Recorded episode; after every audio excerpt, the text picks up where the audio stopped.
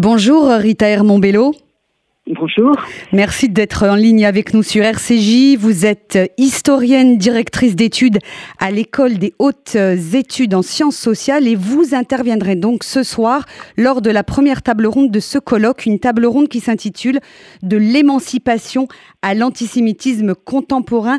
Euh, pour commencer, est-ce que vous pouvez nous rappeler en quoi ce décret de 1791 a modifié en profondeur la situation et la vie des Juifs de France? Alors, elle, effectivement, comme vous le dites, elle les a, elle les a modifiés en profondeur. Alors, de façon un peu différente pour les différents groupes, parce que pour euh, les Juifs dits portugais, les Juifs du Sud-Ouest, en fait, leur accès à la citoyenneté avait déjà été décidé au début de l'année 1790. Mais le décret de 1791, il accorde à la fois la citoyenneté à égalité avec tous les autres citoyens français, et aussi il fait des Juifs de tous les juifs présents euh, sur le, le sol euh, français, qui est encore un, un royaume à l'époque, des Français. Il leur accorde, on ne parle pas encore véritablement de nationalité, mais la qualité de Français. Donc euh, ça change absolument radicalement le, le statut des juifs et c'est euh, par rapport à, ce qui existe ailleurs euh, en Europe, c'est effectivement tout à fait tout à fait précurseur. les, les juifs pardon deviennent donc des Français à part entière hein, comme les autres, mais ils n'en restent pas moins juifs. Est-ce qu'on peut dire que dès cette époque ils deviennent des Israélites français déjudaïsés entre guillemets? Est-ce que c'est cela l'esprit du texte? Alors, l'esprit, le, texte. Alors, je, voudrais quand même, euh, euh, comment dire, je, vais vous faire une double réponse. Euh, une, première réponse sur laquelle je voudrais vraiment attirer l'attention. Moi, je suis une historienne de la pluralité, et sous, ces, sous, cet angle de la pluralité que euh, j'étudie les Juifs dans l'histoire française, pas seulement comme euh, comme objet, mais comme facteur.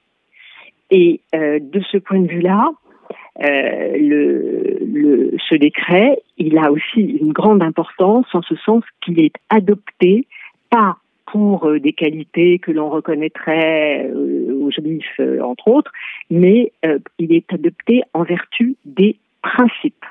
Et ça, ça marque quelque chose de très important dans l'histoire française. Alors ensuite, le décret fait juste mention euh, de, de, des droits de citoyenneté et euh, de l'appartenance nationale. Alors c'est un décret qui a été pris, vous voyez, de façon euh, difficultueuse puisqu'il intervient vraiment dans les tout moments de l'Assemblée constituante parce qu'il avait rencontré des oppositions et ces oppositions se sont encore manifestées, chose tout à fait exceptionnelle. Le lendemain de l'adoption du décret, euh, des députés sont venus demander euh, à, à la Chambre, à l'Assemblée, encore une modification exigeant un serment particulier prononcé par les Juifs, et ce serment préciserait le fait qu'ils renoncent à euh, tout ce qui faisait leur communauté, n'est pas du point de vue religieux, du point de vue euh, des, du point de vue du fonctionnement social ou euh, du point de vue du fonctionnement qu'on pourrait presque dire administratif.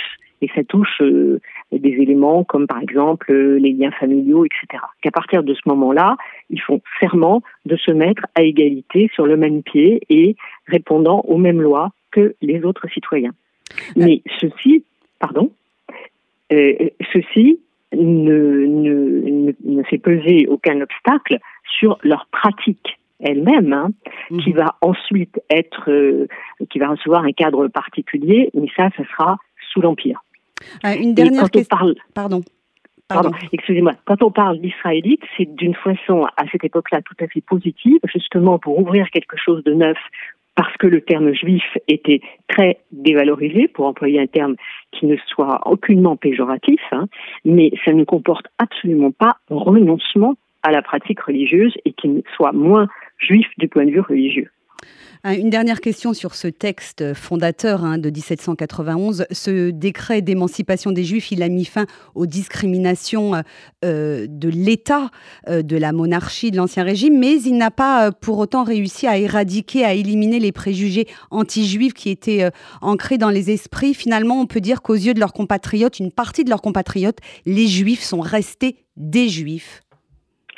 Écoutez, je ne vois pas comment euh, un, décret peut euh, éliminer les préjugés qui sont dans, dans les esprits. Hein. Mais par exemple, c'est pas un décret qui a suscité euh, des révoltes ou euh, des protestations ou des choses comme ça en dehors de certains auteurs plutôt situés en Alsace. C'est un décret qui a été tout à fait accepté. Et à la suite de ce décret, les Juifs ont commencé à, à, à, se déplacer sur le territoire français, notamment jusqu'alors, il y avait par exemple très peu de juifs à, Paris, il y avait des implantations particulière, des juifs sont arrivés à Paris, tout ceci euh, s'est fait sans que l'on, il faudrait pas confondre euh, l'antisémitisme tel qu'il a pu se développer au XIXe siècle avec euh, un état d'esprit qui, qui est sensible à une particularité juive en tant que non catholique et non chrétien pendant le, le XVIIIe siècle et qu'il faut absolument pas, je crois, généraliser.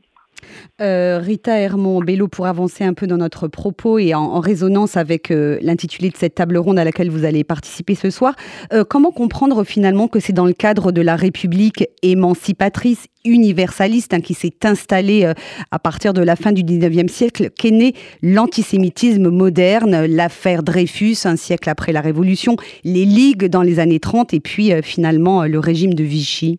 Alors écoutez, euh, il y, a des choses euh, en histoire, il y a des choses qu'on peut comprendre. Moi, je pense qu'on peut surtout décrire mhm. et que euh, dans la mesure où ce ne sont pas des processus et des phénomènes rationnels, on peut les décrire plus les comprendre.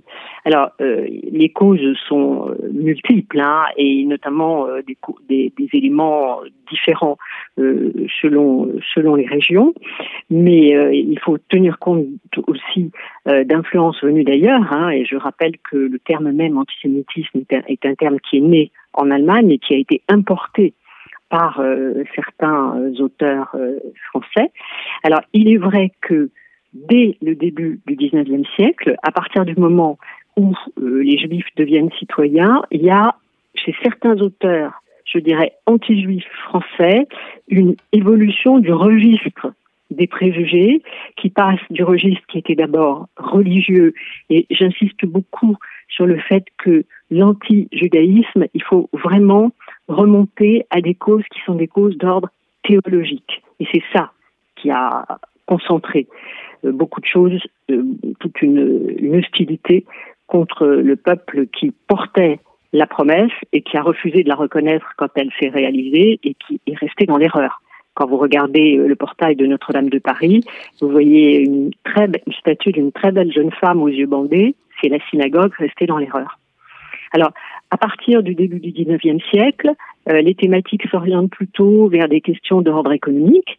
Et au fur et à mesure de l'entrée des juifs dans la société française, il y a des formes de, de résistance, effectivement, qui transforment des vieux, des vieux préjugés d'ordre religieux, certains les gardent aussi, les préjugés d'ordre religieux, et on peut très bien cumuler les deux, dans, et, il y a ajouté euh, des préjugés de, qui sont liés à des, euh, des concurrences euh, économiques et autres, au fur et à mesure de l'entrée des Juifs dans la société française.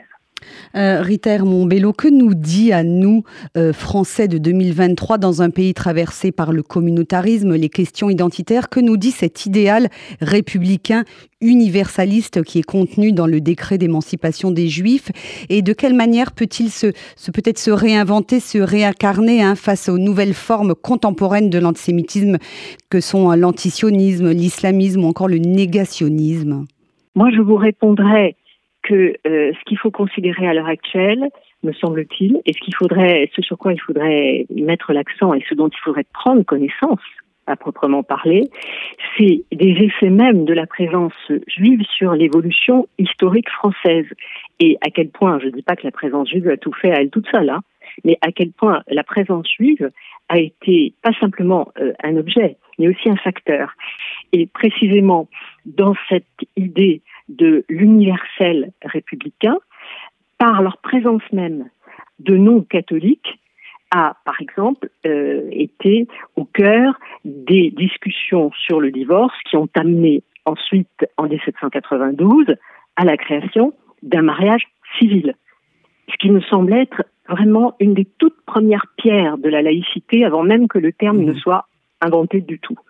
Et tout au long du XIXe siècle, on voit à quel point euh, cet universalisme républicain tire un certain nombre d'arguments de la présence juive, et puis aussi combien euh, des, citoyens français juifs prennent part à euh, la formation de ce qui a été appelé l'idée laïque par celui qui a sans doute été le plus grand historien de la chose avec un livre qui a été publié en 1925 et qui lui-même s'appelait Georges Veil. Rita Hermont-Bello, merci. Je rappelle que vous êtes historienne et que vous interviendrez donc ce soir lors de ce colloque organisé par le CRIF à l'Assemblée nationale, Les Juifs dans la République, entre promesses universalistes et regain de l'antisémitisme. Merci et bonne journée. Merci, merci à vous.